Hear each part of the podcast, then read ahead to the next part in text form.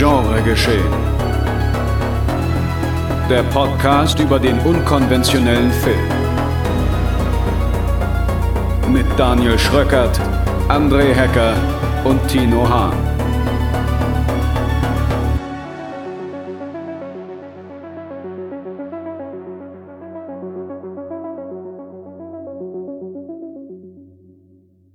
Einen schönen guten Tag, meine sehr verehrten Damen und Herren, liebe Genrefreundinnen und Genrefreunde. Herzlich willkommen zur 90. Ausgabe unseres kleinen, aber feinen Genre-Geschehen Podcasts, den ihr über alle möglichen Podcast-Plattformen empfangen könnt. Und keine Ahnung, auf welchem Wege sonst noch.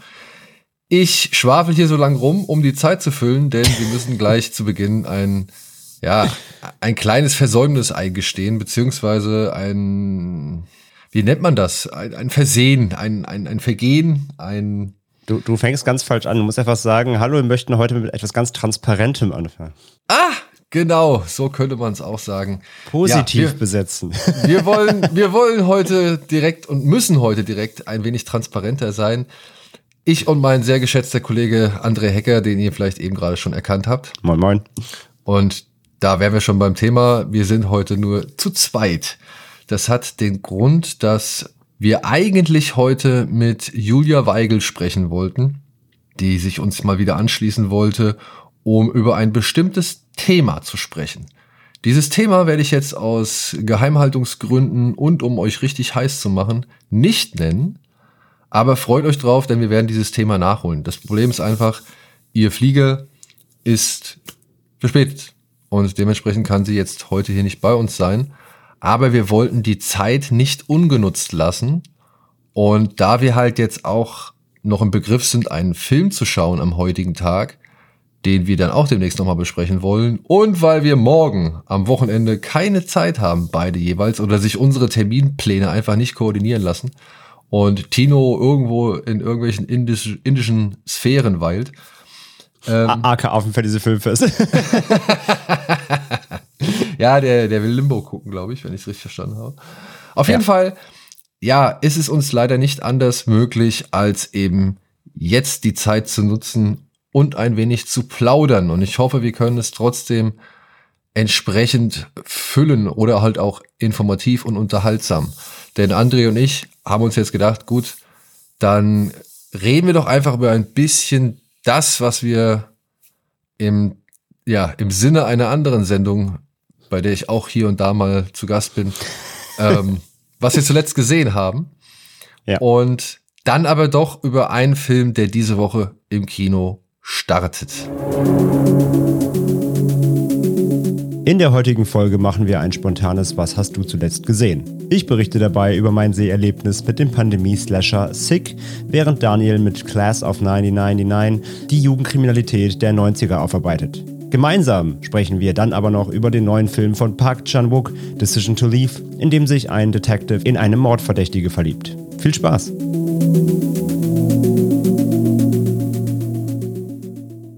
Ja, ich hoffe, ich habe jetzt alles wirklich ja, und ich, ich glaube, also ich glaube, jetzt so kryptisch müssen wir da trotzdem aber gar nicht sein. Und ich finde, der Heißbacher kann da trotzdem, also es hat ja einen Sinn, denn wir sprechen ja heute über den neuen Park Chan-wook.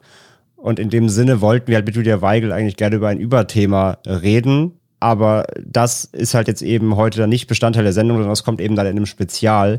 Aber eigentlich wäre eben Decision to Leave, der neue Park Chan-wook-Film, ein Aufhänger gewesen für dieses Thema. Das ist halt einfach der Grund. Deswegen mussten wir ein bisschen ähm, Programm füllen, was wir eben mit diesen zuletzt gesehen Themen machen, sage ich mal. Also wenn wir von Transparenz reden, können wir auch so transparent schon sein, müssen jetzt nicht hier so mysteriös drum schwadronieren. Ne, ich wollte ähm, jetzt auch mal ein bisschen, bisschen. Es hat, es hat uns einfach ein, ein Überthema gekillt, was auch, das kann man nämlich auch nämlich schon ein bisschen, sag ich mal, ankündigen, weil wir ein wenig ähm, unser, unser Programm umstellen in, in, in Zukunft. Äh, das kann man nämlich, glaube ich, auch im Zuge dessen schon mal so ein bisschen ankündigen. Weil wir in der Zukunft, wir hatten jetzt immer ja diese, oder jetzt lange Zeit diese typische Drei-Film-Formatierung hier im Programm, wo wir einfach immer über drei aktuelle, mehr oder weniger aktuelle äh, Filme gesprochen haben oder auch mal ein Klassiker ja dabei war. Und davon wollen wir uns in Zukunft so ein bisschen lösen sondern mit euch auch mehr über so über über Themen sprechen, die sich eben auf einzelne Filme beziehen, über die wir halt eben ähm, hier sprechen. Das heißt, ihr werdet in Zukunft auch ja mehr von uns schwadronieren hören, was wir schon mal mitbekommen haben, mögen die einen oder anderen. Und das könnte ganz äh, ganz spannend werden, weil wir uns da eben immer schöne schöne Themen raussuchen, die eben gut in den in das in den Genrefilm reinpassen, aber sich eben auch immer eben auf aktuelle Filme beziehen können, die aber so ein bisschen thematisch dann eben zeitloser ähm, ähm, sind. Und äh, da könnt ihr gespannt drauf sein, was wir da für äh, euch so parat haben schon in den nächsten Wochen. Aber wie gesagt, rein von den Filmbesprechungen werden wir natürlich trotzdem gucken, dass wir das Wichtigste und auch vor allem das, was wir euch ans Herz legen wollen, natürlich hier immer mitnehmen. Und äh, dazu kommen wir ja auch dann später. Spoiler. ja, aber wir wollen halt auch ein bisschen minimieren, dass vielleicht bei drei Filmen auch mal so ein eher mittelmäßiger dabei ist. ja, ne, also genau, dass wir halt nicht aus Zwang immer diese drei Filme machen müssen. Es können auch mal zwei Filme sein, natürlich muss es immer ein Film sein, aber ist, wir wollen das ein bisschen, ein bisschen besser, äh, sagen wir mal, streamlinen, wie man so äh, auf Neudeutsch oder auf, Neu auf Englisch sagt, ähm, damit wir euch noch besser die Trüffel hinlegen können, so wie es ja eigentlich unser, unser Anspruch ist. Und auch ein wenig Platz für Freiräume schaffen, ne? Also genau. das ist ja dann auch das, das Ziel, eben diese Vertiefung bestimmter Aspekte eines Films. Und das kann halt anhand von mehreren Filmen sein, das kann aber auch halt nur anhand von einem Film sein. Genau. Und gerade bei dem Decision to Leave, den wir heute noch besprechen wollen, hat es sich eigentlich angeboten, dass wir halt ein spezielles Thema mal ein bisschen erörtern, das schon vielleicht auch an anderer Stelle erörtert wurde, aber wir wollen uns halt da eben auf, ja, vielleicht ein paar andere Aspekte konzentrieren. So. Perfekt. So viel dazu. Aber jetzt zu dem, was wir rein genre-technisch und vielleicht auch eben ja nicht so ganz äh, prominent gesehen haben. Also beziehungsweise was nicht so zum ganz prominenten Umfeld gehört. Mhm. Wie zum Beispiel das, was du zuletzt gesehen hast, ne? Ja, obwohl das ja ein Ding ist, das ja doch so ein bisschen zumindest durch meine Bubbles ging hier und da, äh, was aber einfach vor allem an einer Person liegt, die daran beteiligt ähm, ist. Denn ich habe den neuen Film gesehen von, also nicht regisseurtechnisch, sondern drehbuchtechnisch, äh, geschrieben von Kevin Williamson, der Drehbuchautor von äh, Scream, der sich mit Scream eben verewigt hat in den 90ern. Der aber auch immer so ein bisschen, finde ich, über den, also der hat so einen Status, den er sich halt einmal erschaffen hat, aber wenn man sich seine letzten Schaffungsjahre ansieht, halt, ne, also so ein Scream hat er halt mehr oder weniger nicht so richtig wiederholt. Also er hat natürlich so eine eigene Legacy damit, aber ähm, ja, ne, er ist jetzt Och. nicht kein, kein Hitgarant, der jetzt jedes Jahr so ein, so ein mindblown Skript irgendwie abliefert. Aber klar, wenn nämlich ein Slasher rauskommt, äh, auch noch mit Blumhouse-Beteiligung und dann aber irgendwie direkt auf dem Streaming-Portal irgendwo ähm, landet, nämlich bei äh, Peacock, dann guckt man sich das doch mal genauer an. Es ist nämlich der Film Sick, gedreht von John Humes, Himes, ich weiß gar nicht genau, wie man ihn richtig ausspricht. Der Himes, ja Himes, ne? Der Himes, ja, der ja auch kein kein äh, kein Unbekannter natürlich ist. Denn ähm, ja, Universal der, Soldier.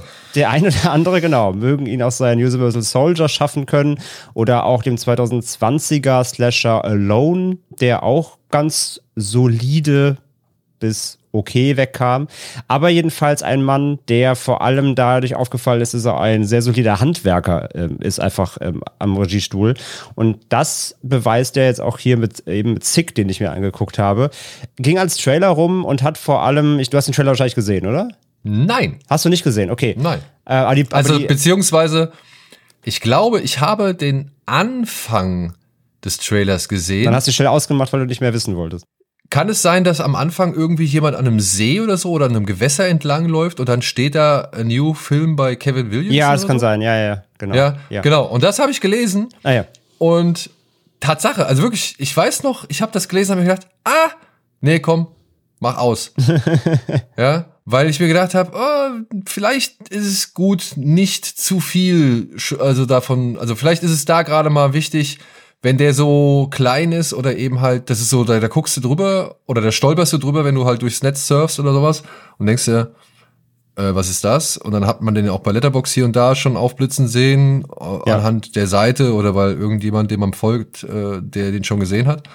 Und dann stand halt, wie gesagt, wurde diese, diese Zeile eingeblendet, New bei Kevin Williams oder so, hab ich gedacht, nee, komm, verzichte mal drauf. Wenn das Ding nicht die allzu hohen Wellen schlägt, ist es vielleicht auch nicht irgendwie allzu, weiß ich nicht, raffiniert. Und dann will ich ihm halt lieber den Punkt gönnen, dass er mich halt aus dem Nichts heraus überrascht, als dass ich schon wieder anhand eines Trailers zu viel gesehen habe, was ich mir dann halt im Laufe des Films irgendwie so zusammensetzen kann, weißt du? Mhm. Also, ja. ähm, ich bin da bei dir. Ich glaube, Kevin Williamson hat nicht mehr die allerfruchtbarsten Zeiten so gerade oder beziehungsweise in den letzten Zeiten gehabt oder in, in der jüngeren Vergangenheit gehabt. Und äh, der Trick hat ein paar Mal ganz gut funktioniert, den er gemacht hat. Bei Teaching Mrs. Tingle, ja, da war das alles schon nicht mehr ganz so überraschend oder frisch oder irgendwie, weiß ich nicht, wirkte das alles nicht mehr so gewitzt wie vorher. Und dann habe ich den auch irgendwann aus dem Auge verloren, nur hier und da mal ein bisschen was mit von, äh, ihm mitbekommen. Und ich schätze mal, das wird seine Gründe gehabt haben. Und äh, wenn es jetzt wieder so einen kleinen Film gibt, der durch sein Schaffen ja ein wenig profitiert eben, dann ähm, möchte ich ihm halt einfach da so viel Ahnungslosigkeit wie möglich gönnen. Ja, ver verstehe ich voll. Also man muss ja überlegen, ne? das letzte Skript, was er halt jetzt vor Sick geschrieben hat, war das zu Scream 4. Und das war ja 2011. Ne? Also, ja, und, und also filmtechnisch, filmtechnisch. Im Serienbereich hat er halt noch viel gemacht, aber rein skripttechnisch, jetzt filmmäßig war das der letzte. Ja, ja und, und da, da sagst du halt auch was, ne? Also Scream 4, ich will mich jetzt hier nicht auf den, auf den Drehbuchthron setzen oder sonst irgendwas, ne? Also bitte nicht falsch verstehen. Aber wir haben den als Presseverführung damals gesehen und das weiß ich noch. Mir hat er echt, also mir gefällt Scream 4, ich fand den gut. Ähm, vor allem, weil ich es irgendwie cool fand, dass sie es geschafft haben, nach der etwas längeren Pause zwischen drei und vier irgendwie den Geist, den Ghostface und, und das alles, naja, nochmal eine Stufe weiterzubringen, so. Mhm. Aber ich musste dann doch sagen, wenn man drei Filme zuvor gesehen hatte, dann hatte man im vierten schon hier und da etwas leichter eine Ahnung oder etwas schneller die Ahnung, was irgendwie ja, so und so sein kann oder wer vielleicht dann doch dahinter steckt. Und ich habe mich echt relativ früh zu meiner Kollegin, äh, zu der Kollegin, die neben mir saß, rübergebeugt und gesagt, ey, meine Vermutung ist, zack, so und so. Und das war noch relativ, also wirklich, das war so auf Hälfte des Films ungefähr. Mhm. Und das hat, ist dann auch so passiert. Ja, ja okay. da, da dachte ich halt, oh, krass. Ja, also dann sind mir da doch gewisse Merkmale schon irgendwie aufgefallen oder, oder so, so gewisse Eigenheiten an seiner Art und Weise, diese Geschichten zu erzählen, mhm. dass sie halt hier halt schneller erkennbar waren oder leichter zu enttarnen oder irgendwie so. Also ja wie gesagt, ich mag Scream 4, ne? Also nur, ich fand es ja, halt nee, selbst vollkommen, aber man, man hat ja, also ich habe dir vollkommen recht und ich meine, selbst ja, irgendwie hat ja auch Faculty geschrieben, selbst da gibt's ja quasi so ein Twist-Reveal und so weiter. Ne? Also seine, er hat ja, er hat ja nun mal seine, seine Drehbuch-Tropes, die er immer wieder rausholt und das macht er jetzt eben auch hier bei Sick wieder. Es ist halt wirklich, es ist, es ist ein, es ist ein Williamson-Skript, wobei ja, da war ja eh ein bisschen so, ich will nicht sagen kontroverse, es wäre jetzt zu hochgehangen, aber da war ja so ein bisschen Gemauschel, so im Reddit und so, dass er es ja auch nicht komplett selber geschrieben hat, sondern es ist mehr, also der Großteil des Skripts ist wohl nicht von ihm scheinbar, oder zumindest ist es ist ja ein Co-Writing mit seiner Assistentin, Kate Crabb.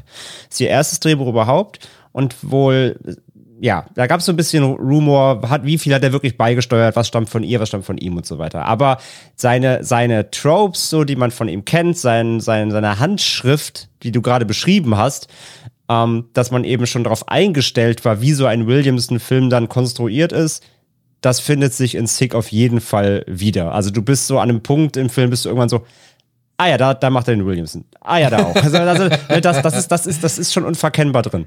Aber ähm, also ich habe das nicht mitbekommen über Reddit. Nur eine Frage äh, dann meinerseits. Mhm.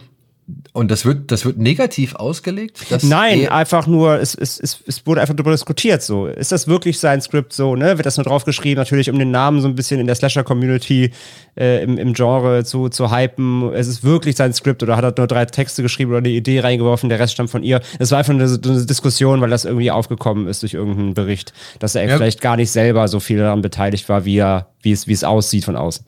Ich meine, man könnte natürlich jetzt auch sagen vielleicht will er halt auch einfach mit seinem Namen ein bisschen auch die Aufmerksamkeit auf sie lenken. Ne? Also Natürlich. vielleicht, vielleicht ist es einfach auch Nettigkeit, die jetzt hier zum Tragen kommt, weil er weiß, dass dieses Skript mit ihrem Namen wahrscheinlich niemals irgendwie ja ein grünes Licht bekommen hätte, um daraus einen Film zu machen.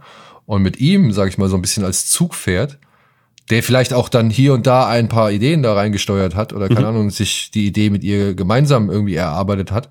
Also ich kann schon verstehen, also ich würde vielleicht auch sagen, wäre dieser Film entstanden, wäre das Skript nur von ihr, so? Also äh, äh, Gebe ich dir komplett recht, natürlich. Ja, und oder oder zumindest auch, selbst wenn er entstanden wäre, würden wir über ihn sprechen.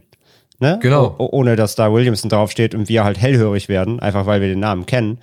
Ähm, gebe ich dir vollkommen recht. Und wie gesagt, nein, nein, also es wurde nicht negativ ausgelegt, es wird einfach darüber diskutiert. Ist das wirklich ein Williamson-Skript? Das war einfach ein Thema halt in, ja. in einer kleinen Bubble. So. Aber gut, du sagst ja, offensichtlich merkt man schon. Wie gesagt, also ich kann ja überhaupt erstmal, natürlich, die meisten werden ihn noch nicht gesehen haben, weil er ist aktuell, äh, Peacock hat es jetzt zurückgezogen aus Deutschland von Sky, läuft also nicht bei Sky Deutschland leider. Ich habe jetzt über VPN halt geguckt, über Peacock US, äh, das funktioniert. Ähm, ich kann ja einmal den, den Plot kurz ähm, wiedergeben. Mitten in der Corona-Pandemie beschließen die College-Studentin Parker und ihre beste Freundin Miri, sich im Haus ihrer Familie am See in Quarantäne zu begeben, wo sie zu zweit ihre Ruhe vor der Gesellschaft haben. Zumindest glauben sie das. Ja. Natürlich ist es nicht so, klar. Was als erstes aufgefallen ist, wo nach dem Trailer eben schon viel so gemauschelt wurde, ist das wieder so ein Film, der late to the party ist. Weil, ähm, ja, er ist nicht nur eine Coro ein Corona-Produkt, sondern er spielt auch in der Corona-Pandemie, nämlich 2020 quasi. Also die Pandemie ist gerade überhaupt erst voll im Gange, hat gerade angefangen. Ähm, und dementsprechend, das hat man auch schon im Trailer gesehen, spielt der Film halt tatsächlich auch mit vielen Corona-Themen, auch als, als Meta-Gags eben. Ähm, es wird viel gescherzt halt mit Maskengeschichten. Ne? Also die beiden Freundinnen, die eine ist dann eben super Pro und zieht die Maske auch im eigenen Auto an. Die andere ist eher so, ja, Larifari, nicht so Bock drauf. Und dann ist halt immer jetzt die eine Maske an, nee, kein Bock. Und so damit wird halt schon viel gespielt. Und deswegen dachte man vom Trailer schon so, oh Gott, ne, das wird jetzt so, ich meine, es ist 2023. Ja, klar, die Pandemie ist nicht vorbei, aber offiziell ist sie vorbei. Auf jeden Fall, das Leben hat sich jetzt schon wieder verändert in diesen Jahren. Aber ähm, ich muss sagen, es fühlt sich gar nicht so schlimm an, wie man vom Trailer her dachte, weil das Thema Pandemie ist ein Thema, aber dann irgendwie auch nicht. Aber dann irgendwie wieder doch. Also, es gibt halt einen großen Bereich im Film, der sich jetzt darum dann nicht schert, sondern, also es ist halt ein Slasher, das ist jetzt kein Spoiler, der dann auch diesen Slasher-Part in der Mitte des Films komplett ausspielt mit Hetzjagd durch, durch dieses Haus, mit Eindringen, mit Belagerungsszenario, mit Flucht, mit hast du nicht gesehen so. Und in dem Part spielt das eigentlich alles überhaupt keine Rolle. Aber der Aufhänger ist natürlich komplett Pandemie, weil sonst wären sie gar nicht in diesem einsamen Eltern, Familienhaus da irgendwo am, am Arsch der Heide. Und halt der ganze, sag ich mal, Anführungszeichen Twist oder die Auflösung des Films hat auch mit der Pandemie zu tun, ganz vage gesagt. Also, naja, es, also ist ich mein, ein, es ist ein Thema, aber es ist nicht so schlimm, wie ich halt dachte, dass der jetzt so sich richtig late to the party anfühlt, mir denkt, oh ja, okay, den hätte man vor 2000, den hätte man 2020 direkt sehen müssen, damit der wirkt oder so. So schlimm ist es jetzt nicht. Also, aber jetzt nur mal so mein, also Mhm. Mein allererster Eindruck, ja, von dem, was du jetzt so schilderst. Ja. So, ja. Ähm, naja, okay, weil, weil du jetzt auch gesagt hast, die Pandemie spielt insofern eine Rolle, mhm. weil sie ja die beiden dazu bringt, eben dort zu sein, wo sie sind. Genau, genau. Und dass sie dort, wo sie sind, angegriffen werden von irgendwelchen Leuten mit Messern, mhm. wäre für mich zwangsläufig jetzt so, so rein vom ganzen geschilderten Szenario her eben halt auch irgendwie begründet dadurch, dass wir diese Pandemie haben. Also, dass die Pandemie auch eine Ursache dafür ist, warum die angegriffen werden. Ja, wie gesagt, da möchte ich jetzt natürlich nicht ins Detail gehen. Ja, ja, ähm, aber, aber, aber es hat schon, äh, das steht über allem drüber schon irgendwo. Ja. Aber es ist halt jetzt nicht so, dass da jetzt alle drei Minuten wirklich ein Corona-Gag gemacht wird. Es hat einen Bestandteil, aber es, ist, es fühlt sich nicht so schlimm, ähm, wie gesagt, an, als ob der Film wirklich ähm, nur im Jahr 2020 auch funktioniert hätte. So ist es jetzt, so ist es jetzt halt einfach nicht. Und das war vom Trailer her schon eher so eine Befürchtung. Und ist er denn spannend? Ja, würde ich schon sagen. Also wie gesagt, da kommen diese Williamson-Tropes dann raus, weil man wirklich das ablesen kann dann irgendwann so, ja, okay, das war jetzt erwartbar und so weiter, das muss man schon sagen. Da ist er, also gerade als Genre-Kenner natürlich, spreche ich jetzt, ne, wenn man jetzt Sick als seinen ersten Slasher-Film sieht, als Jugendlicher, dann ist das alles nicht so wild. Als Kenner des Subgenres Slasher äh, kann man das schon alles ziemlich gut erahnen, sag ich mal. Aber trotzdem funktioniert es ganz gut, weil die, weil die beiden Hauptdarstellerinnen wirklich gut sind. Die machen das echt sympathisch. Ähm, mit denen leidet man auch mit. Dieses Haus ist wieder überproportional groß und verwinkelt. Das heißt, es gibt auch viel Raum für Flucht und hier Dachboden und hier aufs Dach klettern und da wieder runterfallen und wieder in den Keller. Und äh, ist ein, sie nutzen die Fläche, die sie haben. Ähm, es geht auch nur stellenweise mal nach draußen. Also das meiste spielt schon an, in dem Haus auch. Es ist schon ein sehr kleines Szenario, muss man sagen. Auch da merkt man eben, ist ein Pandemiefilm. Ähm, es gibt, glaube ich, insgesamt irgendwie fünf Figuren im ganzen Film oder so. Also das merkt man definitiv. Aber das ist schon, das ist schon okay. Der hat eine schöne Stimmung. Wie gesagt, da merkt man eben, äh, Heims ist ein, ist ein Handwerker. Der Film sieht wirklich gut aus. Das Haus ist cool in Szene gesetzt. Ähm, er nutzt die ganzen, die ganzen Räumlichkeiten gut aus. Die Winkel schafft es, diese ja, klassischen, sag ich mal, so Strangers-Momente zu erzeugen. Ja, die Mädels schnacken, im Hintergrund läuft irgendwas vom, läuft ein Typ vom Fenster her. Das ist alles drin, aber es ist trotzdem stimmig. Es ist stimmig, ähm, inszeniert. Und wie gesagt, die, die beiden Mädels machen das gut, mit denen kann man schon mitfiebern. Von daher, Spannung ist schon da, würde ich, würde ich sagen, ja. Gerade im Mittelteil. Hey, es ist nur so ein kleines Detail, ne? Ich will ja. jetzt auch gar nicht darauf rumreiten, aber ja, ja.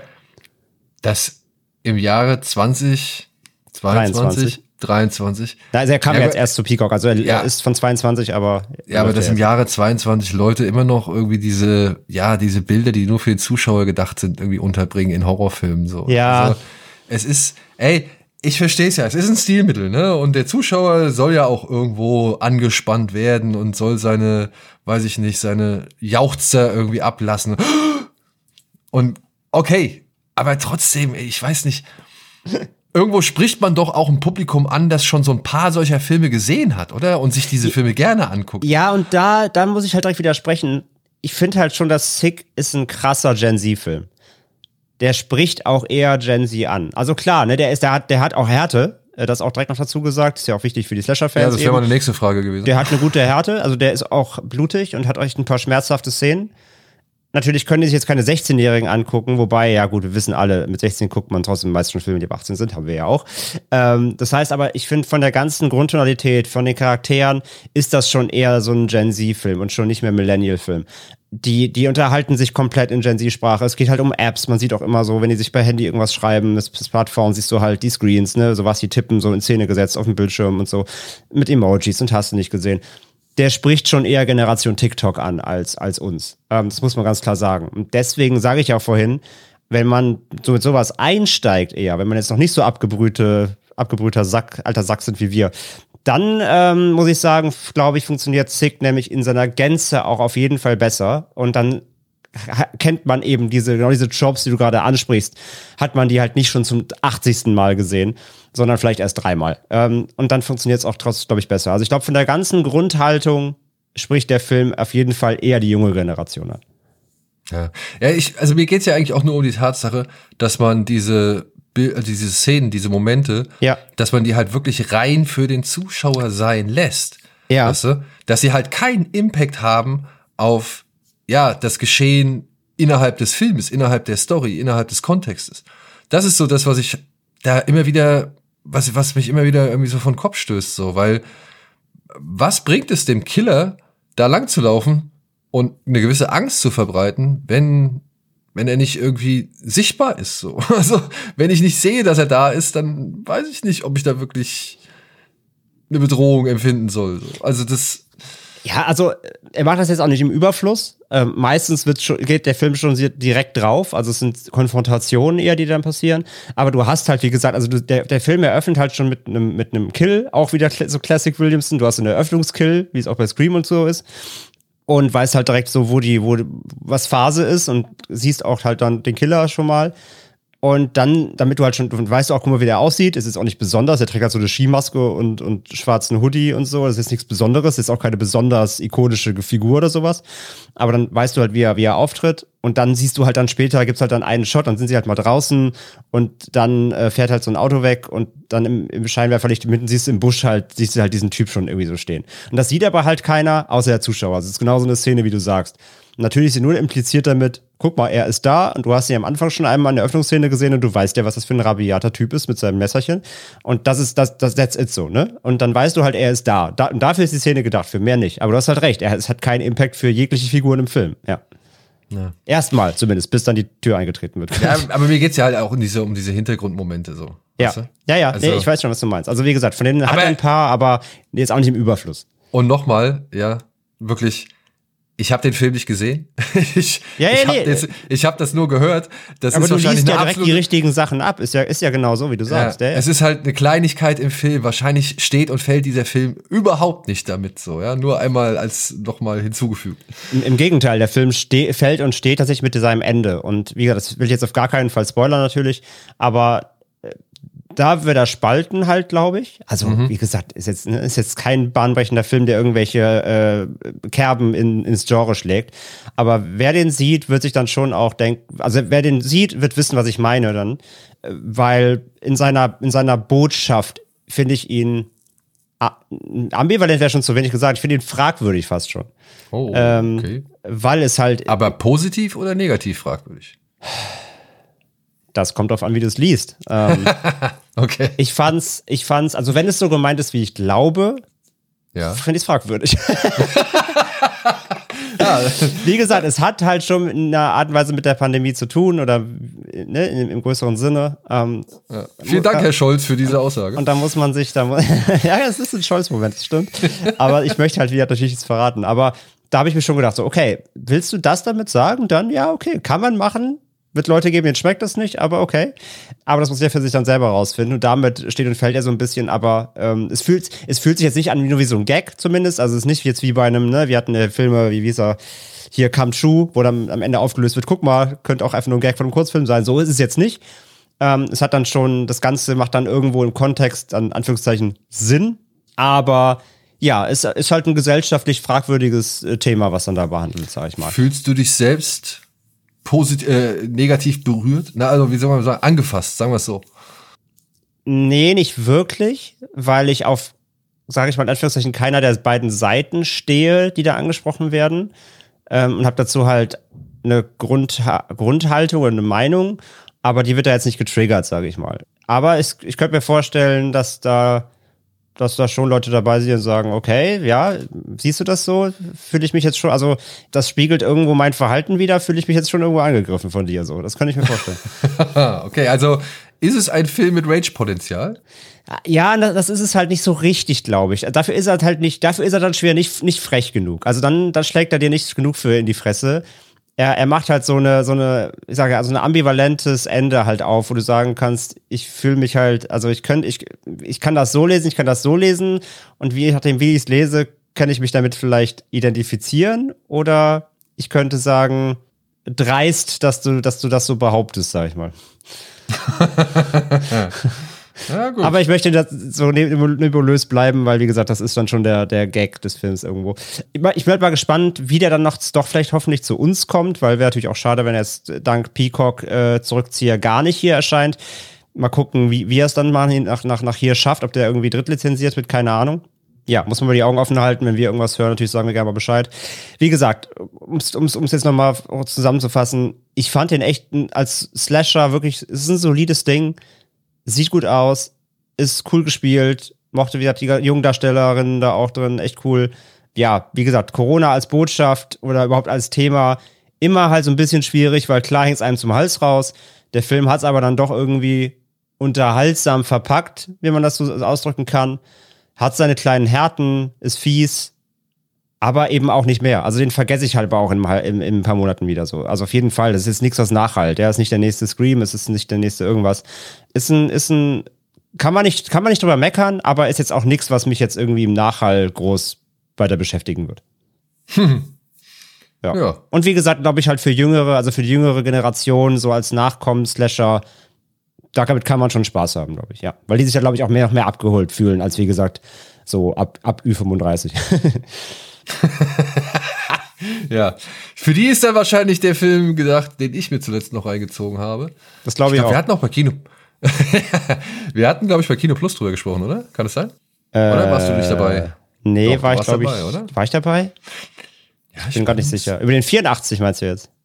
Ja, nee, wir, also wir haben, ich glaube, ich habe das auch in deinem Beisein schon erzählt, dass ich den Film gesehen habe. Und das, meine das ich ist, bei das Kino ist, Plus. Das ist möglich. Also ich kenne den ja nicht. Ich kenne halt, wie gesagt, nur das, in Anführungszeichen, Original oder den, den Vorgänger im Geist, wie man es nennen will. Ja, aber äh, bitte.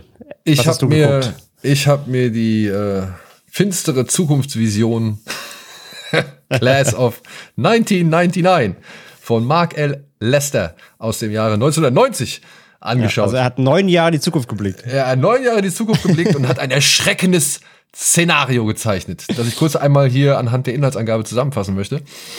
Wir befinden uns in der Zukunft und die Jugendbandengewalt ist so groß geworden, dass die Gebiete um einige Schulen zu Gefahrenzonen geworden sind, in die sich nicht einmal die Polizei wagt. Als Miles Langford, der Leiter der Kennedy High School, beschließt, seine Schule von den Gangs zurückzuerobern, stellt der Robotik-Spezialist Dr. Robert Forrest taktische Erziehungseinheiten zur Verfügung. Dabei handelt es sich um verblüffend menschenähnliche Androiden, die zum Lehren programmiert wurden und mit verheerend effektiven Lösungen für Disziplinprobleme ausgestattet sind. Disziplinprobleme finde ich auch ein gutes Wort. Also, ich könnte es jetzt auch kurz machen. Er hat da einfach drei Terminator und die packt er halt in den Schulunterricht. So. Die, die, können, die können Geschichte, Sport und Schießen. genau. Und Rückgrat brechen. Und Rückgrat brechen. So, und das ist es. Ja, ja. Also die Klasse von 84 handelte noch davon, wie halt, ja, soziale Brennpunkte ähm, in den Schulen halt dafür sorgen, dass da alles aus dem Ruder gerät und äh, irgendwelche Gangs ganz, ganz fiese Sachen an, anstellen. Ich weiß nicht, ob das zynisch sein sollte oder irgendwie ja, ich reaktionär. Also 84 also, ist, glaube ich, schon so auch, auch eine, eine, eine Brandrede irgendwie auf die Jugend, so ein bisschen. Also, ja, also äh, ich, ich, ich fand den Film immer, der war irgendwie für alle Seiten schlecht, so, weißt du? Also ja, genau, war, ja. Er war schlecht für diese hilflose Generation von Eltern oder halt äh, Beamten, die nichts gegen die Gewalt da Genau, die haben können. versagt. Aber er war halt jetzt auch nicht wirklich positiv gegenüber den Jugendlichen, nee, die halt nicht. dann halt vergewaltigt haben und, und irgendwelche anderen Sachen gemacht haben. Genau. Ja.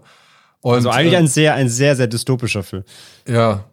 Also, das, es fällt mir bei solchen älteren Filmen dann doch immer so ein bisschen schwerer, dann irgendwie zu sagen, vielleicht hat der Regisseur ganz andere Absichten damit gehabt. So. ähm, ja, aber hier Class of 99 ist, ich weiß nicht, das ist halt eher das, das Nachfolgeprodukt, das nicht so ganz diesen, wie soll man sagen, aggressiven Geist des, der Vorlage noch aufgreift, sondern mehr ein okay. Unterhaltungsding sein möchte.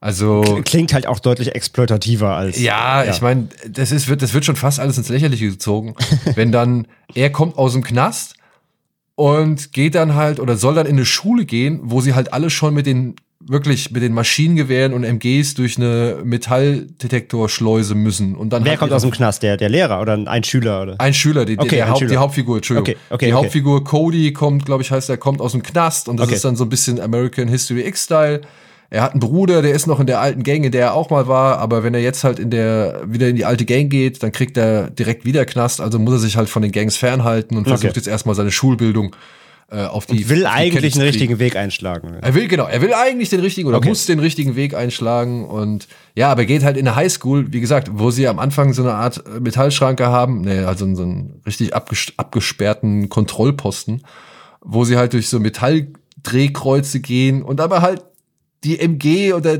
die MP in der Hand haben. Ja, und die müssen sie dann vorne bei den Polizisten abgeben.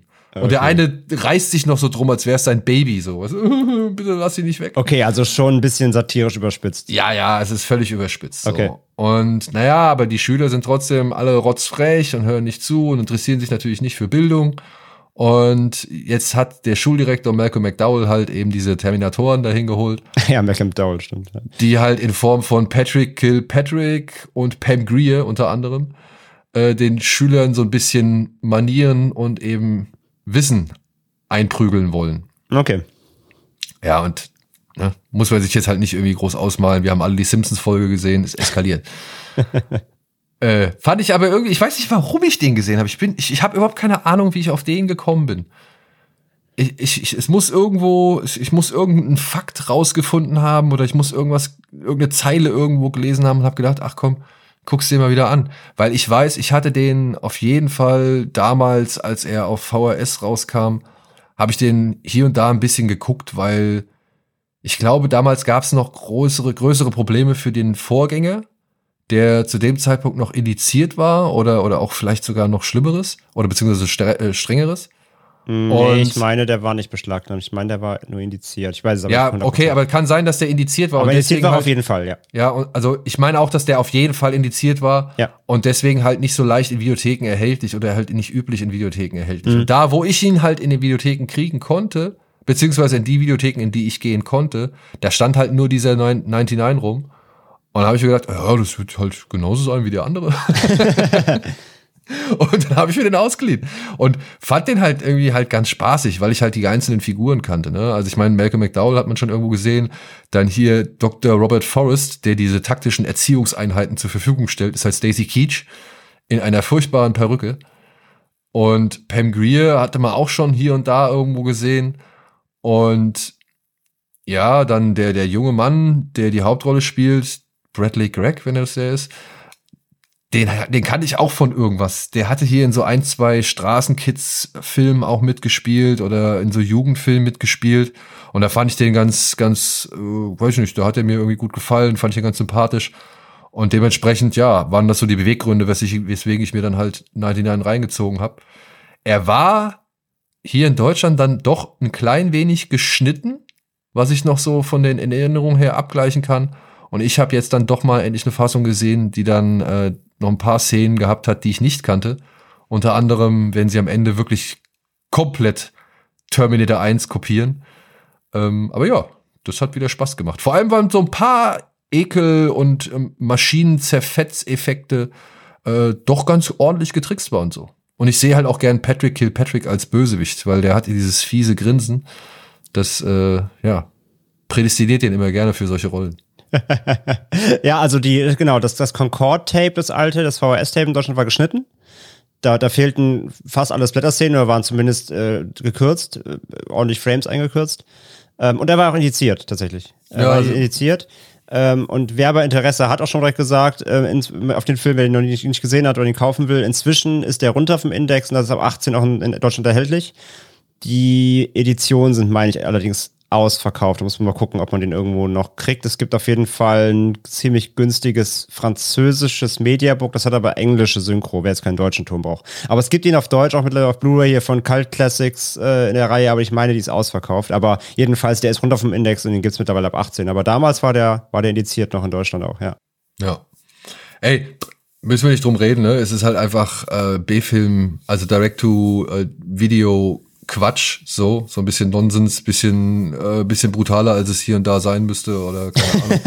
Aber also, ja, den, der, der ist mit seiner Laufzeit von, weiß ich nicht, 92, 96 Minuten, ist der auch wirklich schnell weggeguckt so. Und ja.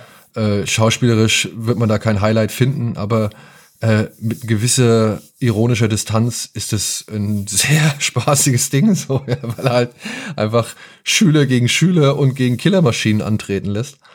Und das kennt man alles irgendwie, aber ja, es äh, hat seinen Charme. Das heißt, er rettet auch die, die Unterhaltung über die Laufzeit? Gibt es irgendwie Längen oder so? Oder hat er schon so sein? Es gibt hier und da, würde ich sagen, äh, in Anbetracht der, sag ich mal, Nebengeschichte um, um den Bruder der Hauptfigur, mhm. das, der heißt Angel. Mit dem gibt es so hier, ja, der heißt, der, um den gibt es so ein bisschen Verwirrung. Ich weiß es nicht hundertprozentig, aber ich meine, und jetzt bin ich auch nicht ganz sicher, ob du den Film gesehen hast, aber ich meine, sein Bruder Angel wird von dem jungen Mann gespielt, der auch den jüngsten Vampir in Near Dark gespielt hat. Ich meine, das sind die, das ist äh, einer derselbe Schauspieler. Aber okay, ähm, das ist, warte, ich kann das kurz checken. Das ist Joshua John Miller. Ja, ist er. Ja, genau. Ja, ne? ja. ja. Und Halloween äh, 3, stimmt. Ja, ja, ja, genau. Und und das fand ich halt ein bisschen schade, weil okay. ich fand den in Near Dark fand ich den eigentlich echt gut. Ja. Hier in Class of 99, nicht naja. so. naja. Okay, und die, die Side Story ist ein bisschen lame oder was?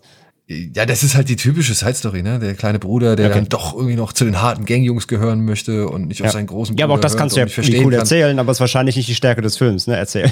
Nein, gar nicht, gar nicht. Da geht's eigentlich vor allem um die One-Liner, die die Kampfmaschinen da die ganze Zeit bringen und um ja, ja, die okay. Taktik, mit der sie halt versuchen, aber, die aber Kids dann auszuspielen. Ist der Film dann halt quasi ein langer Aufbau und am Ende eskaliert oder ist es, es gibt zwischendrin auch schon immer Action oder ist es so?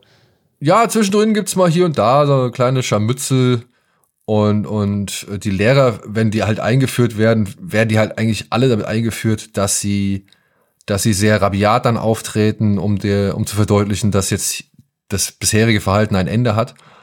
Und gerade der Sportlehrer, gespielt von hier, von Herrn Kilpatrick, der setzt Cody halt besonders heftig zu, so. Mhm. Und äh, ja. Also da gibt's schon, wie gesagt, auch diese paar Spitzen gegen die Obrigkeit, das, äh, was, also da, da fragt man sich so, soll ich jetzt wirklich Mitleid mit den Jungs haben, die die ständig sich irgendwelche, keine Ahnung, Drogen durch die Nase reinballern ähm, und dann halt mit Waffen da durch die Gegend laufen und einfach echt nur Krawall veranstalten wollen oder laut sein wollen. Und die werden dann halt von den Obrigkeiten dementsprechend malträtiert und gefoltert. Ja, weiß ich nicht, ob man da so viel Empathie empfindet, zu sagen, hm, vielleicht ist der Staat doch ein bisschen streng. Ja.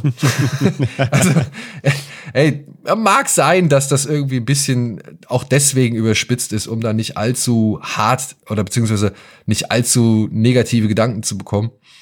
Aber naja, also ist auch hier wieder so, die Jugendlichen tragen ihren Teil dazu bei, weil sie halt auch abseits der Schule ja da als solche gezeigt werden, die mit irgendwelchen, in irgendwelchen Kolonnen durch die Wohnviertel patrouillieren und alle bis an die ja, Zähne okay. bewaffnet sind, so, ja. Und zu welchem Zweck, so, ne? Sie wollen ihr Revier verteidigen, ja, und da hat das amerikanische System einfach versagt und hat es eben genau zu diesem Zustand passieren kommen lassen, lassen oder ja. diesen Zustand passieren lassen, genau das kann man halt irgendwie schon als, als Kritik, sage ich mal, verstehen. Sehe ich auch irgendwo, aber es trägt für mich jetzt nicht unbedingt den Film. Oder es, sind nicht ja, die, es sind nicht die Argumente, für die ich diesen Film gucke. Ja? Also, ja. ja, und wie du schon sagst, und wenn der Film halt so satirisch eigentlich sind überhöht, dann hat er natürlich auch nicht die, die Berechtigung, die Tragweite wahrscheinlich, um das überhaupt irgendwie äquivalent als Gesellschaftskritik irgendwie, ja, mit, mit, mit, mit Hand und Fuß zu untermauern wahrscheinlich. Ja. Ich meine, am Ende ne, rennt Pam Greer mit einem Flammenwerferarm durch die Gegend. flambiert irgendwelche Highschool-Schüler. Ja. ja. Ja, das ist alles, alles, eigentlich alles gesagt. Also ich, ich, ich, ich will den eigentlich noch gern sehen. Ich habe mir jetzt auch gestern dann noch die, äh, das Mediabook aus Frankreich bestellt. Aber das kostet halt echt nur einen Zehner gerade, das ist eigentlich geschenkt. Ähm, dann ziehe ich mir den auch mal rein. Ja. So, aber ihr solltet euch auf jeden Fall diese Woche den Film reinziehen, den ich schon tatsächlich in unserer, unserer Best-of 2022 Folge ausgiebig gefeiert habe mhm. Und über den wir wahrscheinlich auch noch mal zu einer anderen Gelegenheit sprechen werden und weil wir bei uns jetzt halt auch ein bisschen die die Zeit ein wenig drängt, ja, müssen wir mal jetzt auf Decision to Leave kommen, der neue Film von ja, je nachdem wie man es ausspricht, Chan-wook Park oder Park Chan-wook aus dem Jahre 2022. Darin geht es um den Polizisten He Yoon. Yoon? Herr June, ja. June, ja. Herr June. Ein routinierter Detective untersucht den suspekten Tod eines Mannes auf einem Berggipfel. Bald beginnt er Sore, ja. ja Sore, die Frau des Verstorbenen zu verdächtigen, während er durch seine zunehmende Anziehung zu ihr verunsichert wird. Ich habe schon wie gesagt, in unserer äh, Rückblickfolge oder Best-of-Folge viel drüber geschwärmt. Deswegen überlasse ich dir gerne mhm. den äh, Vortritt, André. Wie ja. hat dir Decision to Leave gefallen? Yes, ich habe ihn tatsächlich jetzt endlich nachgeholt, äh, oder das heißt nachgeholt. Ich meine, der kommt ja jetzt erst hier ins Kino, hat ja lange noch gedauert jetzt. Ähm, auch nur Fun Fact, es gibt jetzt zum Beispiel auch England schon auf Blu-ray. Also es ist immer schön, wie es wie wieder wieder der, der letzte, die letzte in der Reihe sind. Ähm, aber ich konnte jetzt endlich halt sehen und äh, war natürlich sehr gespannt, weil bin großer, großer Fan äh, der Vita natürlich von Park Chan-wook. Und ja, bei ihm weiß man immer nicht so, also natürlich hat er auch seine, seine markanten, seine markanten äh, Strategien und Erzählweisen, aber natürlich ist jeder Film von ihm auch irgendwie eigen, eigenständig und äh, manchmal auch eigenartig. Und deswegen war ich schon gespannt, wie sich Decision to Leave natürlich mit dieser Grundstory um einen Polizisten, der quasi äh, ja sich offensichtlich oder vielleicht in, in eine, eine Mörderin verliebt, das ist ja so das, was er vermutet, und natürlich da Konfl in Konflikt gerät zwischen seinem Job, seiner Profession, aber auch eben seinen Gefühlen weil gleichzeitig natürlich muss man auch muss wissen, er ist verheiratet, ne? Er hat eine Frau, er ist also nicht Single. Das heißt, auch das Verlieben in eine andere Frau ist jetzt für ihn jetzt äh, eben kein Kavaliersdelikt in dem Moment. Ähm, deswegen war ich halt schon sehr gespannt, wie er das ähm, natürlich ausspielt. Und was man zuerst mal natürlich wieder sagen muss, Alter, der Film sieht so geil aus. Ja. Ey, das ist wirklich, äh, du, du bist immer mittlerweile bei, bei, also wir sind ja gewohnt, dass aus Südkorea einfach wirklich auch hochqualitative Filme kommen, gerade eben audiovisuell. Und was er wieder hier hinbrettert, ist wirklich ähm, absolute Sahne. Ähm, jeder, jeder Shot ist bewusst gewählt, das merkst du einfach. Jeder Shot ist geplant, jeder Shot hat seinen Sinn, seine, seine, seine Ausführungen. Du kannst das Storyboard wirklich sehen, wie er sich vorher Gedanken gemacht hat. Die Übergänge, die Schnitte sind fantastisch, ähm, wie oft Szenen ineinander übergreifen, wo du erst gar nicht raffst, dass du schon in der neuen Szene drin bist, äh, weil ja. halt die Kamera so schön rein und raus zoomt, spielt ganz viel mit Perspektiven, Zoom, wunderschön. Also wirklich, ähm, da, da, allein in den Bildern bin ich versunken ganz ab von der Geschichte und so. Und ja, die ganze Story und wie er sie erzählt, ist ja auch so eine, so eine Mischung. So, es hat seine, ja, auch hier fast schon so leicht satirischen äh, Momente, wo du, wo du schmunzeln musst, seine, seine kleinen lustigen Momente, aber gleichzeitig eben natürlich auch seine schweren Momente, seine, seine dramaesken Momente, aber immer mit dieser ja, dieser, dieser Chan-Wook-Romantik, die über allem irgendwo schwebt. Aber seine Vorstellung immer von Romantik ist ja egal, ob sie jetzt irgendwie in Oldboy auf eine gewisse Weise erzählt wird, äh, bei Handmaiden, egal wo. Seine Art von Romantik ist ja immer sehr, äh, ist auch sehr ambivalent, kann man sagen. Und so ist es eben auch hier. Dieser, dieser Polizist halt, ähm, Herr June, wie gesagt, der, der ein renommierter Detective ist, der eben Mordermittler ist, der sich auch viel zu gerne mit Mord beschäftigt, was immer ein großer Vorwurf seiner Frau ist einfach. Und nicht pennen kann. Und die krassesten Schlafstörungen hat seit mir. Habe mich sehr in ihm wiedergefunden.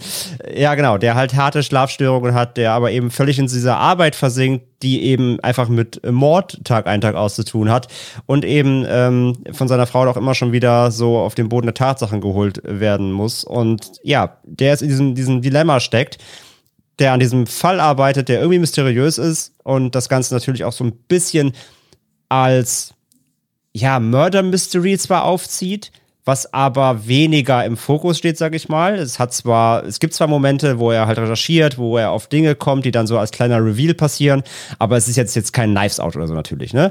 Ähm, das ist jetzt nicht, äh, da wo sich alles drum dreht, dass er jetzt irgendwie ähm, hier die, den großen Clou aufdecken muss, sondern vielmehr ist immer alles eben an diese Frau gebunden, diese Theorie, ähm, die er eben verdächtigt, ihren Mann ähm, getötet zu haben, der halt äh, wie äh, als Hobby Bergsteigen hatte und naja, er ist von einem Berg gefallen. Und er glaubt halt nicht so richtig daran, dass das Suizid war. Und er hat jetzt dieses Dilemma aber, dass er einerseits eben merkt zunehmend, denn er ja, sag ich mal, begleitet diese Frau in ihrem, ihrem Alltag, um halt Dinge zu, zu lernen, um vielleicht Hinweise zu finden. Aber er merkt halt ganz schnell, dass da eben einfach, ja, dass da irgendwas passiert, dass er die irgendwie anziehend äh, findet in ihrer Art und Weise, wie sie sich gibt, wie sie sich verhält. Und ähm, ja, das zieht ihn halt zunehmend dann eben in diesen, diesen Strudel aus Schlaflosigkeit, zu Hause läuft es vielleicht nicht ganz so geil. Äh, ich habe diesen Fall, aber gleichzeitig diese Frau so interessant. Und das vermischt sich halt in so einen, ja, abstrusen Storytelling-Arc, der fast manchmal ein bisschen surreal eben auch wirkt, gerade durch diese, wie die Kameraarbeit und Schnitte geschnitten werden, weil ich teilweise dann warte, Moment, sind wir schon in einer neuen Szene? Ist das jetzt real? Ist das ein Traum? Ist das eine Vision von ihm? Stellt er sich das nur vor? Weil damit spielt der Film ganz viel. Und ich habe einen Moment auch gebraucht, um komplett reinzusteigen, weil er teilweise schon ein bisschen auch verwirrend ist hier und da, aber es ist ja auch absolut gewollt. Aber war dann doch irgendwann so bef äh, bef befangen, will ich schon fast sagen, weil du wirklich mit ihm reintauchst in diese, in diese, ja, fast schon Abhängigkeit davon von ihr, weil das, ähm, weil das natürlich schon extrem spannend aufgezogen wird. Und ey, ich war dann wirklich, irgendwann war ich komplett gebannt so vom Film. Ähm, der hat ja mit seinen über zwei Stunden auch eine gute Laufzeit. Ähm, wo man ja. sagen muss, braucht er die komplett unbedingt? Würde ich, vielleicht würd ich auch sagen. Nicht. Nee, vielleicht nicht glaub, komplett. Nicht komplett, ja. nee. Nee, also aber, aber man muss trotzdem dir. sagen, ich war jetzt nicht so, dass ich dann irgendwann, ich war nicht gelangweilt oder so, aber man muss sagen, hier und da hätte man vielleicht ein bisschen was einkürzen können. Aber trotzdem war ich bis zum Ende absolut gebannt, weil du irgendwann wirklich einfach, du weißt auch nicht, wie aus der Situation irgendwas werden soll, was befriedigend ist für irgendwen. Weil, weil, weil es steht halt so viel auf dem Spiel. Ehe, Fall, Job, äh, diese, diese, ja, irgendwie nicht so richtige Romanze, aber irgendwie halt doch, diese fast platonische Art Romanze, die da erzählt, erzählt wird. Und ich war dann echt auf on the edge irgendwann, dachte mir so, Alter, wie soll das, was, was soll da enden und für wen irgendwie? Und das ist halt das große Spannende. Und das hat mich halt bis zum Ende auch dann wirklich komplett ähm, abgeholt. Also von daher erstmal Vorfazit ist ein Brett. Auf meiner Chan Wook Skala jetzt glaube ich jetzt, also jetzt nicht, nicht, nicht Nummer eins Film von ihm jetzt für mich bisher erstmal nach, nach dem ersten Schauen. Will ich auf jeden Fall auch nochmal gucken überhaupt, um auch wie gesagt die, die ganze, diese ganze fast, fast, äh, ja, surreale Konstrukt nochmal auseinanderzuklamüsern hier und da, aber ist schon wieder sehr hoch eingestiegen. Also ich fand den erstmal generell gesagt wirklich extrem gut, gut, äh, gut, also fantastisch gespielt, sieht fantastisch aus, spannende Geschichte und wie gesagt, ich vor allem diese seine seine ja, sage ich ja seine seine Art Romanze zu erzählen ist halt wieder sehr sehr eigen und das ist einfach halt nicht das, was man so als Tropic Hollywood natürlich kennt, sondern er hat einfach so ein eigen, eigenes Gespür für so eine Art von Romantik, die da irgendwie mit drin schwebt und das fand ich wieder großartig. Ja, die halt vor allem auch dann eben durch das ähm, ja, durch das Wechselspiel von, von den beiden Hauptdarstellern getragen wird. Ne? Mhm. Also, äh, wie heißt der Herr? spielt jetzt zum ersten Mal für Park He Park Hae-il, ja. Park Hae-il spielt es erstmal für ihn und Tang Wei, die Dame, äh, spielt auch das erste Mal für ihn. Die ist eigentlich Chinesin und die hat, die hat ja, genau. die hat ja auch eine geile Geschichte, ne? Ähm, hast du das mal von, mitbekommen? Oder also das, so richtig? Äh, die hatte, die hat ihren Durchbruch mitgefeiert mit einem Film von Eng Lee, ähm, Gefahr und Begierde heißt der. Okay. Und in diesem Film spielt sie eine Studentin, die irgendwie Zugang zu einer terroristischen Zelle hat. Es spielt wohl, glaube ich, während der Besatzung der Japaner von China. Und sie soll sie soll irgendwie einen hochrangigen Offizier liquidieren. Ach, der ist das. Ja, ja, okay, okay. Habe ich nicht gesehen, aber ja, okay. Ja, und, und gespielt von Tony Leung. Mhm. Und ähm, in dem Film hat sie wohl doch ein paar sehr offenherzige und freizügige Nacktszenen und Sexszenen so. Okay. Und die hat den rausgebracht und obwohl Eng Lee den Film wohl geschnitten hatte für den chinesischen Markt oder beziehungsweise für den chinesischen Staat, wurde der Film, aber vor allem sie, wurde boykottiert. Es gab einen kompletten Medienboykott. Ach, krass, okay. Äh, in der Chine Im chinesischen Festland, sage ich jetzt mal. Also sie wurde von allen Webseiten getilgt. Es wurde Radiosendern und Fernsehsendern untersagt, dass sie irgendwie über den Film berichten, beziehungsweise wenn sie über den Film berichten, über sie berichten. Oder es wurde, glaube ich, auch ein, ein, ein riesen Werbevertrag, den sie mit einer Kosmetikfirma geschlossen hatte, der wurde auch irgendwie, da wurde verboten, dass man die Kosmetik die Werbung davon irgendwie ausstrahlt oder irgendwie sowas in der Richtung. Und wie gesagt, es gab halt einen riesen äh, einfach Medienboykott. Angeblich, und das ist so der, die, die Sache, angeblich wegen der Nacktszenen. Mhm. Aber es, sickerte oder es scheint wohl immer mehr durchgesichert zu sein, dass das doch aufgrund der Gesinnung des Films war, den man als eher regierungs- oder volks- oder landesfeindlich gesehen hat. So. Ja, okay. Und sie musste dann dafür büßen, schätze ich mal, wo ich mich halt frage, ja, okay, was, aber also ich meine, in dem Film ist ja nicht allein. Der Film zeigt ja nicht nur sie so. Also ja, ja, klar. Schon krass. Und dieser Medienboykott hat wohl dazu geführt, dass sie nach Hongkong emigriert ist. Wie halt zum Beispiel auch äh, Zhang Ziyi, die aus Tiger and Dragon, diese junge ja. Schwertkämpferin. Ja. ja. Also, äh, und das hat dann auch ein bisschen gedauert, bis sie dann erstmal wieder äh, Filme gedreht hat oder bis, bis sie erstmal wieder Angebote bekam. Krass, okay. Aber es ist krass, ja. Und ich finde, ähm, ich glaube, sowas ist auch, fließt meiner Ansicht nach ich wusste das auch vorher nicht. Ich habe das auch erst im Nachhinein oder im Zuge des Films erfahren, weil ich mhm. wissen wollte, wo ich sie schon mal gesehen hatte. Und ähm, weil das ist jetzt auch schon Ewigkeit her, das ist 2017. 2017. Äh, sieben. Sieben, ja. Ähm, und, und weil, also ich könnte mir halt vorstellen, dass das für Park Chan-wook auch, sag ich mal, mit irgendwie auf irgendeine Art und Weise ein, ein, ein Kriterium war, weswegen er sie haben wollte im Film. Wenn du verstehst, was ich meine. Ja, ja, so. voll, voll quit, ja, ja. Und ich Gerade in halt, ihrer Darstellung Genau, auch, ne? genau, genau. Ja. Gerade diese Darstellung, weil anhand ihrer Figur wird ja jetzt zum einen natürlich dieses Femme Fatale Thema aufgemacht, klar. Mhm. Der Polizist verliebt sich in die verhängnisvolle Frau, so. Oder er beginnt eine verhängnisvolle Affäre mit einer Frau, mit der er sich eigentlich nicht einlassen dürfte. Ja.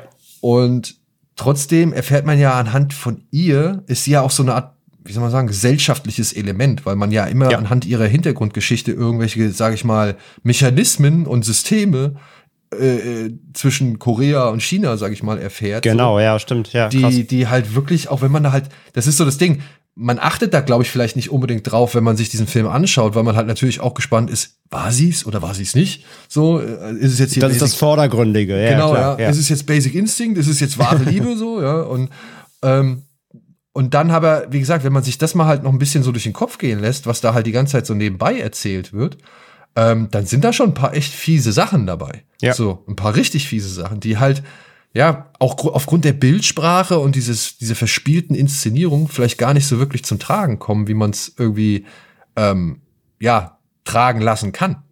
Ja. Gehe ich, geh ich komplett mit. Und nee, es ist mir schon auf, das ist mir schon aufgefallen. Äh, sicher vielleicht nicht auch nicht in dem Ausmaß, wie du sagst. genau deswegen will ich noch, noch mal gucken dann. Aber nee, klar, das spielt immer schon eine Rolle, gerade diese, dieses China, Korea. Ich meine, es ist Sprache ist ja auch, spielt ja auch ständig eine Rolle. Ne? Ja, also, fand ich auch wieder schön mit eingewoben. So gibt viele Unterschiede zwischen Chinesisch und Koreanisch eben, wo Übersetzungen gemacht werden müssen und so weiter. Ähm, das spielt eine Rolle, aber auch eben mit mit ja, sag ich mal Deals, ne? Ähm, irgendwie Mafia, Chinesisch, chinesische Mafia und so weiter. Da gibt es ganz viele Ebenen, die noch im Hintergrund schwimmen, die aber, wie du sagst, die man vielleicht gar nicht so mitschneidet, weil man natürlich im Fokus immer vorne hast du halt immer diesen Mystery Murder Case plus halt diese, diese beiden Figuren. Aber dahinter spielt sich noch viel mehr ab. Ja, doch, das ist mir aufgefallen, aber wie gesagt, sicher vielleicht noch nicht in dem Ausmaß, wie es noch drin steckt. Aber ja, in dem, in dem Zusammenhang jetzt mit ihrer, mit ihrer Vorgeschichte die ich auch nicht kannte. Super spannend, ja, definitiv. Und äh, witzigerweise, wir, wir haben ja sogar schon mal, nicht vielleicht über sie, aber ähm, die spielt ja auch hier in The Office mit, über den gesprochen haben, mit, mit Joy und Fat, den wir in unserem Special mal hatten. Ja. Da spielt sie eine der Assistentinnen von ihm. Ja. Aber die hat noch nicht so viel gemacht, ne? Also, es sind, also ihre Vita ist eigentlich recht überschaubar. Ja, also sie hat schon ein paar Filme, aber äh, ja, klar, sie hätte wahrscheinlich schon mehr machen können, wenn vielleicht dieser Skandal nicht gewesen wäre. Ja. Der, der so gemachte Skandal, sag ich mal.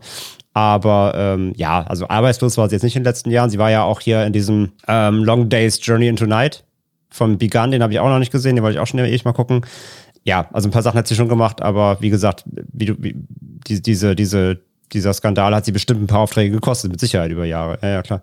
Das und, ist halt schon, schon und es war vielleicht auch nicht die beste Entscheidung, in Blackhead von Michael Mann mitzuspielen. der, der ist leider ja auch, der ist, ich glaube, ich muss den noch mal gucken, genau wie Miami Vice. Es gibt so ein paar Michael Mann Filme, da denkt man immer so, ha, die waren auf Anhieb nicht so geil und dann, oder nicht wie Heat oder keine Ahnung was.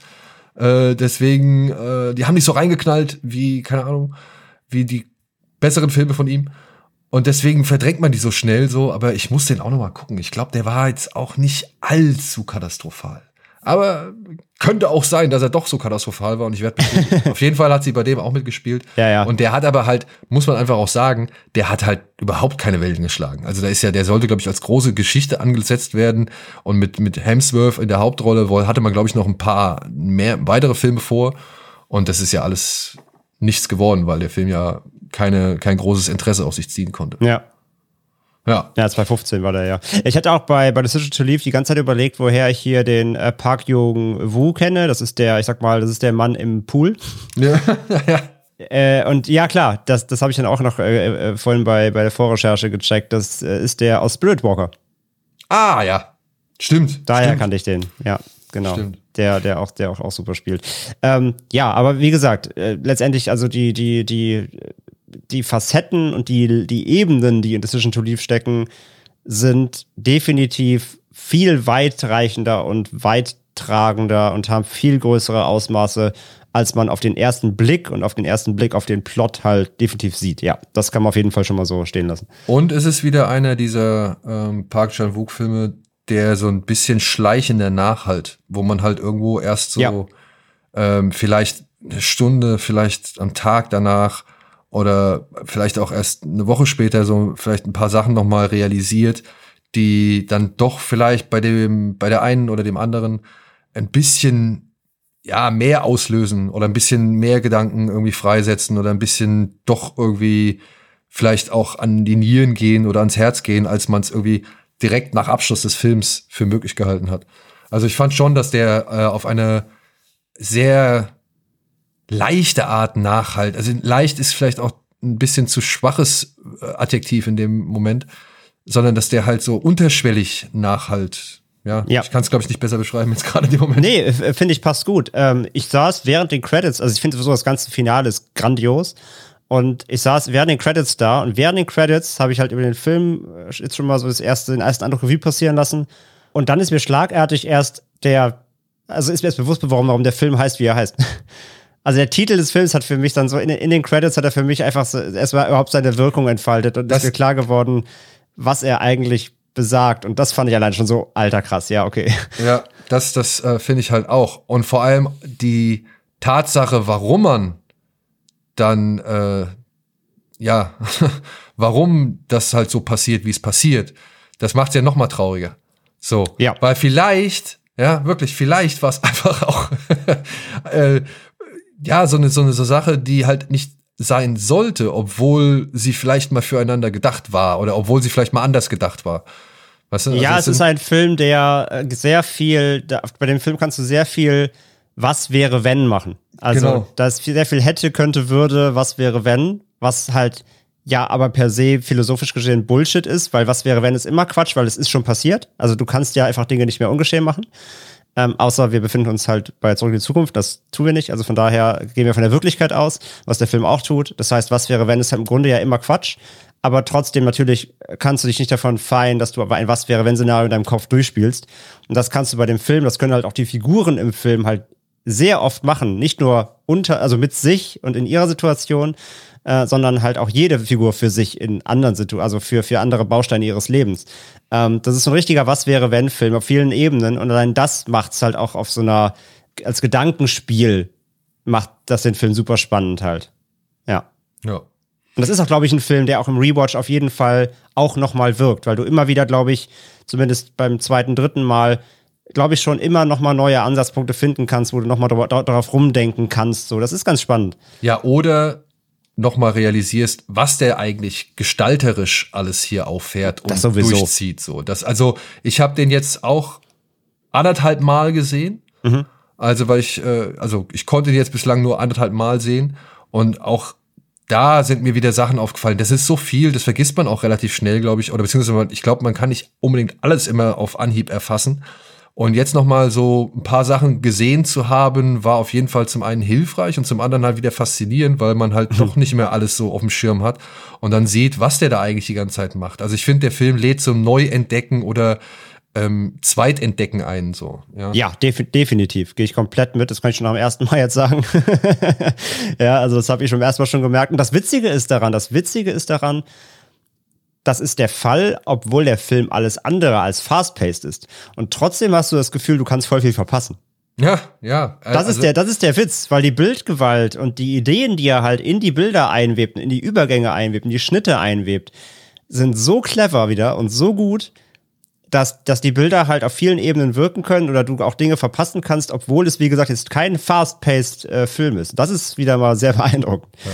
Und nur um dem auch einmal gerecht zu werden, ähm, Natürlich ist es dann auf eine gewisse Art und Weise verkünstelt oder verartifiziert. Voll, ja, ja, klar. Ja. Und würde man das irgendwie straight erzählen, wäre das beileibe nicht so faszinierend. Dann wäre es auch ein 90-Minuten-Film, ja. ja. oder, oder spannend so. Also würde man das wirklich wie so ein, ja, keine Ahnung, wie ein, ein straighten Krimi erzählen, dann wäre das wahrscheinlich alles nicht mehr ganz so reizvoll.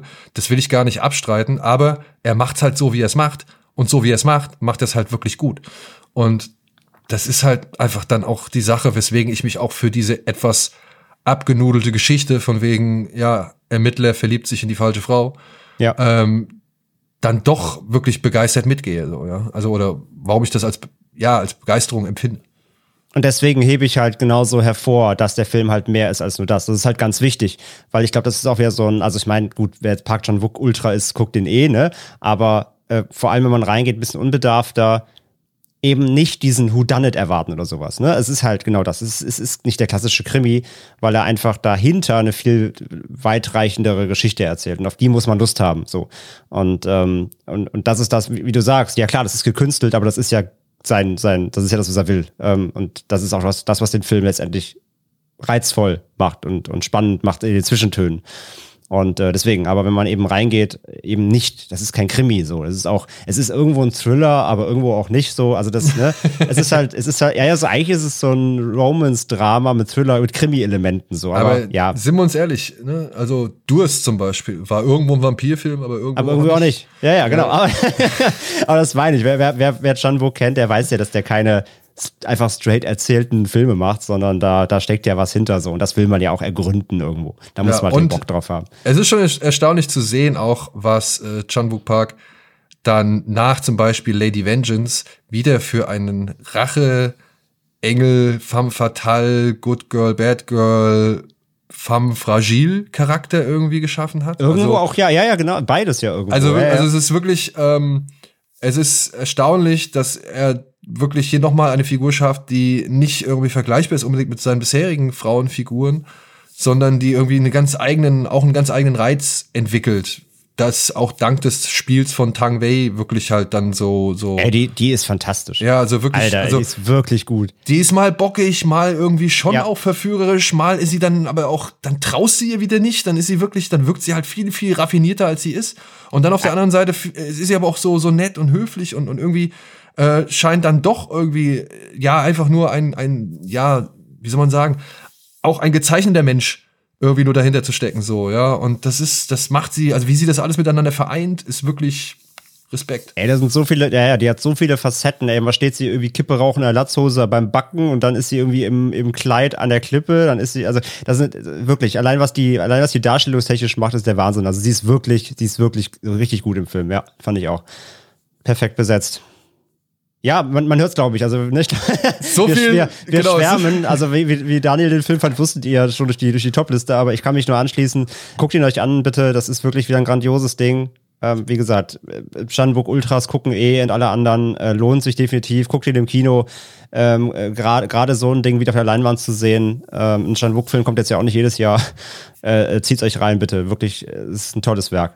Ja, und ansonsten würden wir uns freuen, wenn ihr uns weiterhin reinzieht äh, oder euch reinzieht und uns natürlich auch gerne überall abonniert, wo es irgendwie geht oder vielleicht auch auf der einen oder anderen Podcast-Plattform äh, bewertet. Das wäre auch sehr schön und natürlich könnt ihr uns auch bei den sozialen Medien abonnieren.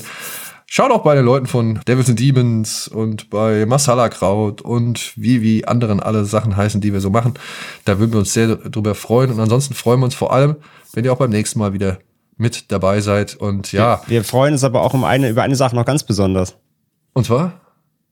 Dass wir jetzt ankündigen können, dass man jetzt auch uns auch noch auf einer weiteren Plattform findet. Ehrlich? Ja. Okay. Denn ab sofort könnt ihr uns auch auf Discord finden. Das meinte er. Haha. Ja. Ich, ich, ich habe jetzt gerade kurz nicht nur dich, hier digitalen Aussetzer gehabt, sondern auch mental. es tut mir leid, jetzt war ich ein bisschen irritiert. Ich war so in meiner Abmoderationsroutine. Alles gut, habe ich schon gemerkt, habe ich schon gemerkt. Ich wollte doch schnell reingerätschen, bevor wir es vergessen. Ja, okay. Ähm, Nein, natürlich, wir sind jetzt auf Discord. Und auch ich versuche jetzt so schnell wie möglich äh, mein, mein, wenn, wenn, wenn, die, wenn die Folge läuft, dann bist du schon da bestimmt. Meinen Beitrag ähm, zu leisten. Nein, ganz, ganz, ganz, ganz fix. Ähm, viele von euch kennen es vielleicht und nutzen es vielleicht ja auch. Discord eigentlich eher so mal als Gaming-Tool ähm, gestartet. Mittlerweile einfach auch eine soziale Medienplattform. Äh, eine Mischung aus Forum und Chat kann man irgendwo sagen. Und ähm, da sind wir jetzt auch zu finden. Und zwar äh, auf dem ähm, Discord von äh, Podriders. Das ist ja mein Podcast-Netzwerk, worunter auch eben meine Podcasts wie Devils and Demons und, und True Crime Germany und Co. laufen. Und da haben wir jetzt uns quasi mit dazu gezeckt als Genre geschehen, weil da sind eh schon sehr viele äh, User und Hörerinnen und Hörer von euch da draußen, die eh schon dazu hören, weil die eben auch andere Podcasts von, von mir und, und Kollegen hören. Deswegen auch auf dem Discord von Podriders kann man jetzt eben Genre-Geschehen ähm, finden als äh, Feedback-Channel. Das heißt, da sind wir, da könnt ihr uns eben zu den Folgen gerne äh, äh, Feedback geben und euch äußern, Wünsche äußern, whatever, spamt uns zu. Aber eben auch dann eben mit Gleichgesinnten dort über Filme quatschen, über, über aber auch Musik und Games und keine Ahnung, alles, was ihr wollt. Fakt ist, ihr findet uns jetzt auf Discord. Den Link dazu findet ihr in den Show Notes dieser Episode. Wir teilen ihn aber auf jeden Fall nochmal auf Twitter und Instagram in der Story und so weiter. Haltet Ausschau, würde uns freuen, wenn ihr da vorbeischaut und mit uns ein bisschen euch austauscht. Ja, und da schließe ich mich an und schließe ab mit den folgenden Worten. Macht's gut, habt eine schöne Woche, bis zum nächsten Mal. Wir lesen uns entweder auf Discord oder halt, wir hören uns hier bei Genre geschehen. Tschüss. Mach's gut. Ciao.